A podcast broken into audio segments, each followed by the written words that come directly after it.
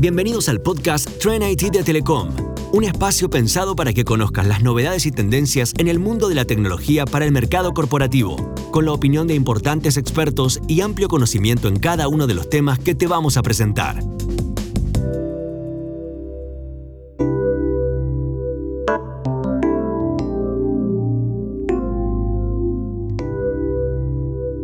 Dice el viejo dicho, es mejor prevenir que curar. Por eso nos enfocaremos hoy en ciberseguridad.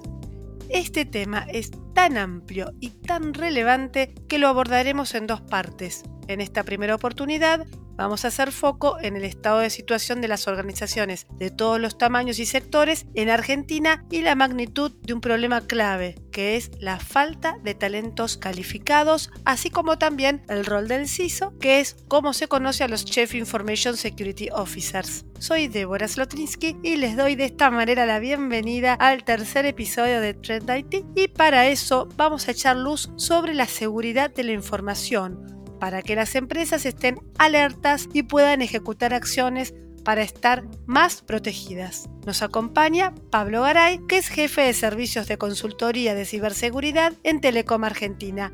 Hola Pablo. Hola Débora, ¿cómo estás? Muy bien y con ganas de aprender muchísimo sobre este tema que es cada vez más eh, complejo. Por empezar, vamos a hacer un repaso del pasado hasta el presente. Desde hace décadas se habla de la importancia de la necesidad de crear conciencia en los colaboradores sobre delitos informáticos.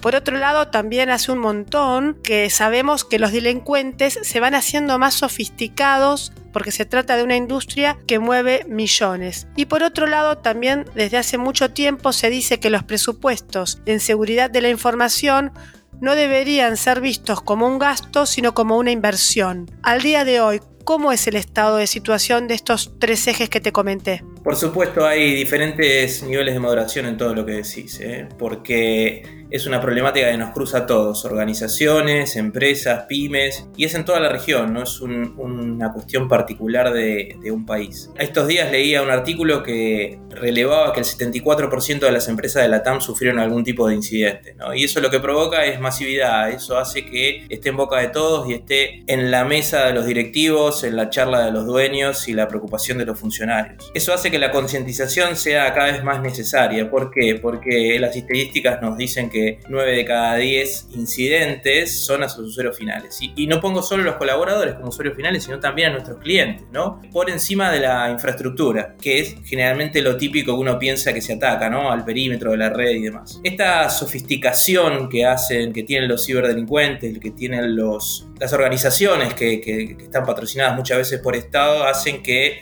eh, tengan un presupuesto cada vez mayor y cada vez que el, el, botín sea más, más tentador. Lo que sí soy optimista. Y, creo que cada vez esto, al estar en la boca de todos, hace que se vea como una inversión y no como un gasto. O sea que por lo que vos estás comentando, la cuestión de la ciberseguridad le debería interesar desde la gran empresa hasta el emprendedor unipersonal. Por supuesto hay industrias que, tienen, digamos, como más evolución en esto porque vienen hace años trabajando, tienen equipos preparados, tienen, están reguladas, tienen que cumplir con una serie de, caminos, de estrategias, de, proyectos dentro de su organización para cuidarle no solo a la industria, sino también a los, a los clientes. Pero ya no es exclusivamente de la industria financiera, ¿no? La industria pesada y todo lo que tenga que ver con servicios, incluso las pymes. Y esto lo que provoca es que se necesite cada vez más gente preparada de esto, ¿no? Y lo que no hemos logrado hacer en la industria es generar talento a la misma velocidad que la demanda nos pedía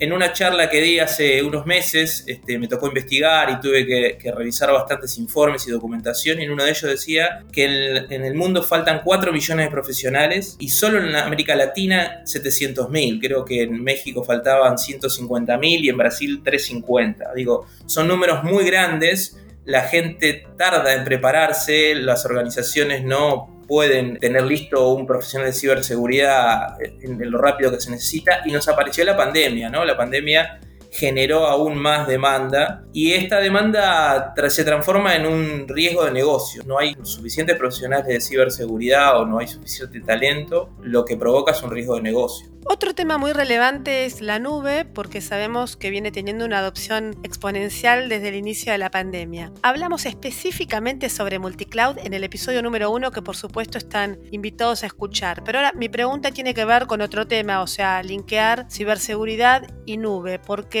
si bien es cierto que los proveedores cloud como AWS, Azure, Google o IBM ofrecen soluciones de seguridad para sus nubes, me pregunto si con esto alcanza o hay que tomar medidas adicionales para que la información esté lo más protegida posible. Bueno, sin duda, sin duda que hay ciberdelincuentes apuntando a servicios en la nube. Ir a la nube resuelve muchísimas cosas a nivel de infraestructura de IT y también a nivel de infraestructura de ciberseguridad. Hay muchos equipamientos y software que se, se evitan de comprar porque te los provee tu proveedor de nube, valga la redundancia. Pero no alcanza ciberseguridad no es solo tecnología, ¿no? Es, más que fierros. A veces es más importante los procesos y como hablamos hace un momento, la educación de la gente. Y en definitiva, la ciberseguridad en la nube tiene particularidades de aplicación, por esto que decía de que ya no se, no se tiene tanto fierro protegiendo la red, pero al fin del día son los mismos conceptos. Autenticación robusta, integridad del dato, segregación de accesos, hardening, baseline, digo, hay un montón de conceptos propios de la industria que también se aplican en la nube. Finalmente creo que, que volvemos al mismo punto, al punto de origen que es la gente, ¿no? ¿Por qué? Porque encontrar un,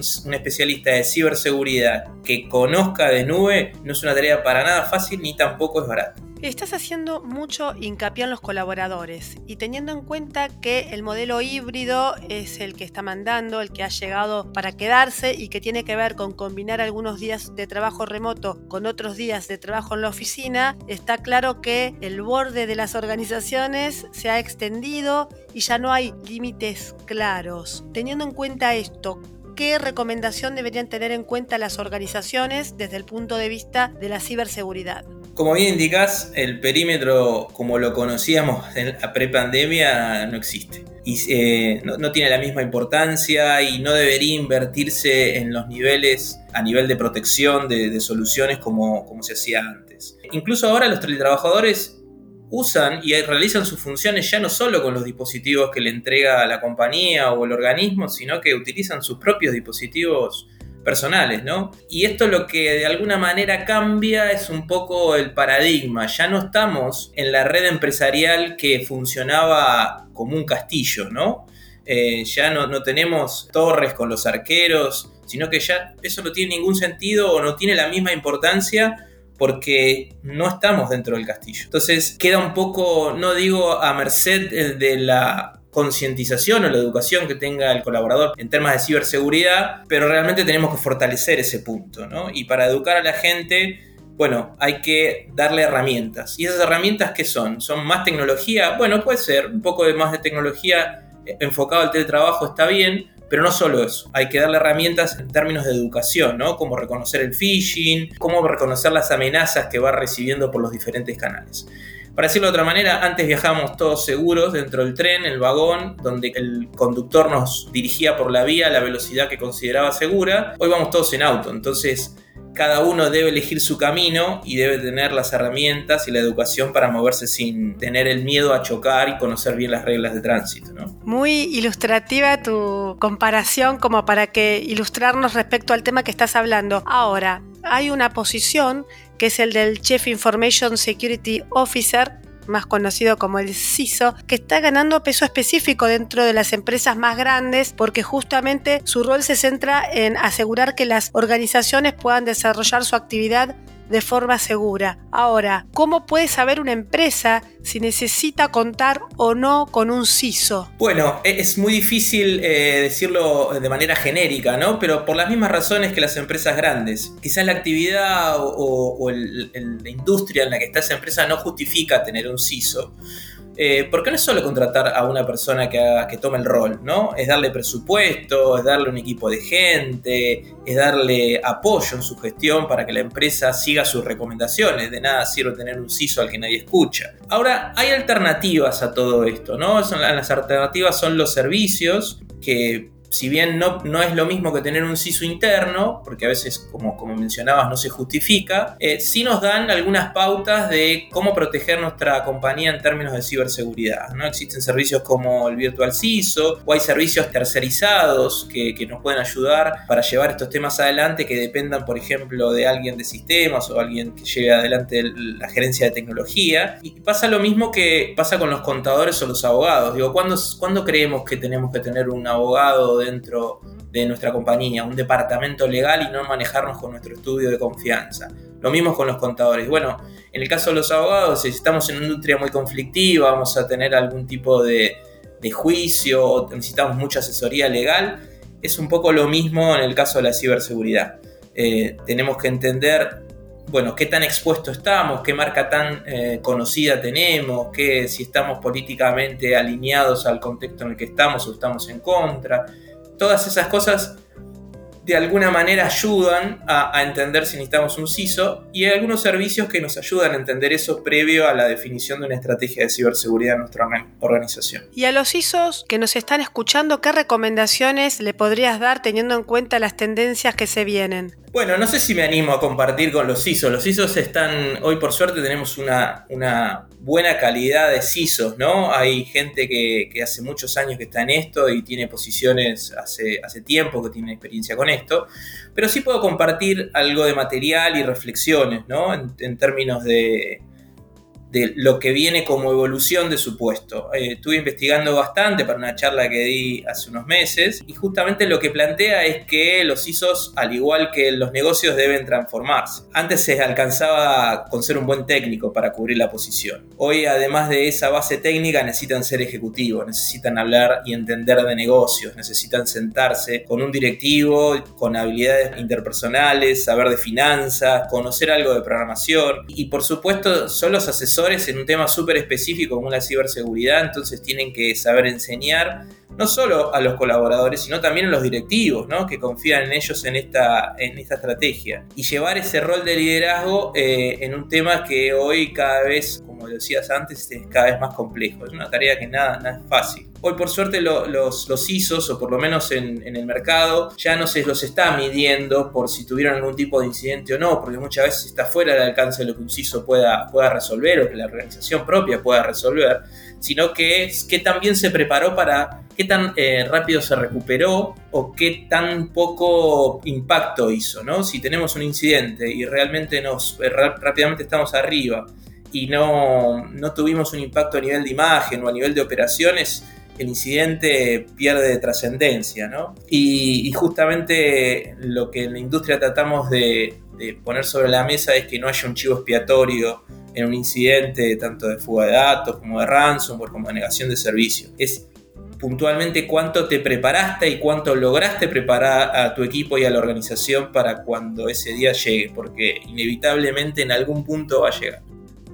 ¡Wow! ¡Qué complejo el rol del CISO y cuántas responsabilidades que tiene que afrontar! Vamos a decir que el problema de la escasez de talento especializado en seguridad informática es mundial y por supuesto también nacional y dicho esto, dar con un CISO es una tarea complicada para las empresas. Pero esto al mismo tiempo es una gran oportunidad para todas las personas que quieran dedicarse a capacitarse en esta disciplina porque las oportunidades de desarrollo profesional son realmente ilimitadas. Con esta situación candente sobre la mesa, vamos a terminar la primera parte de este episodio dedicado a ciberseguridad.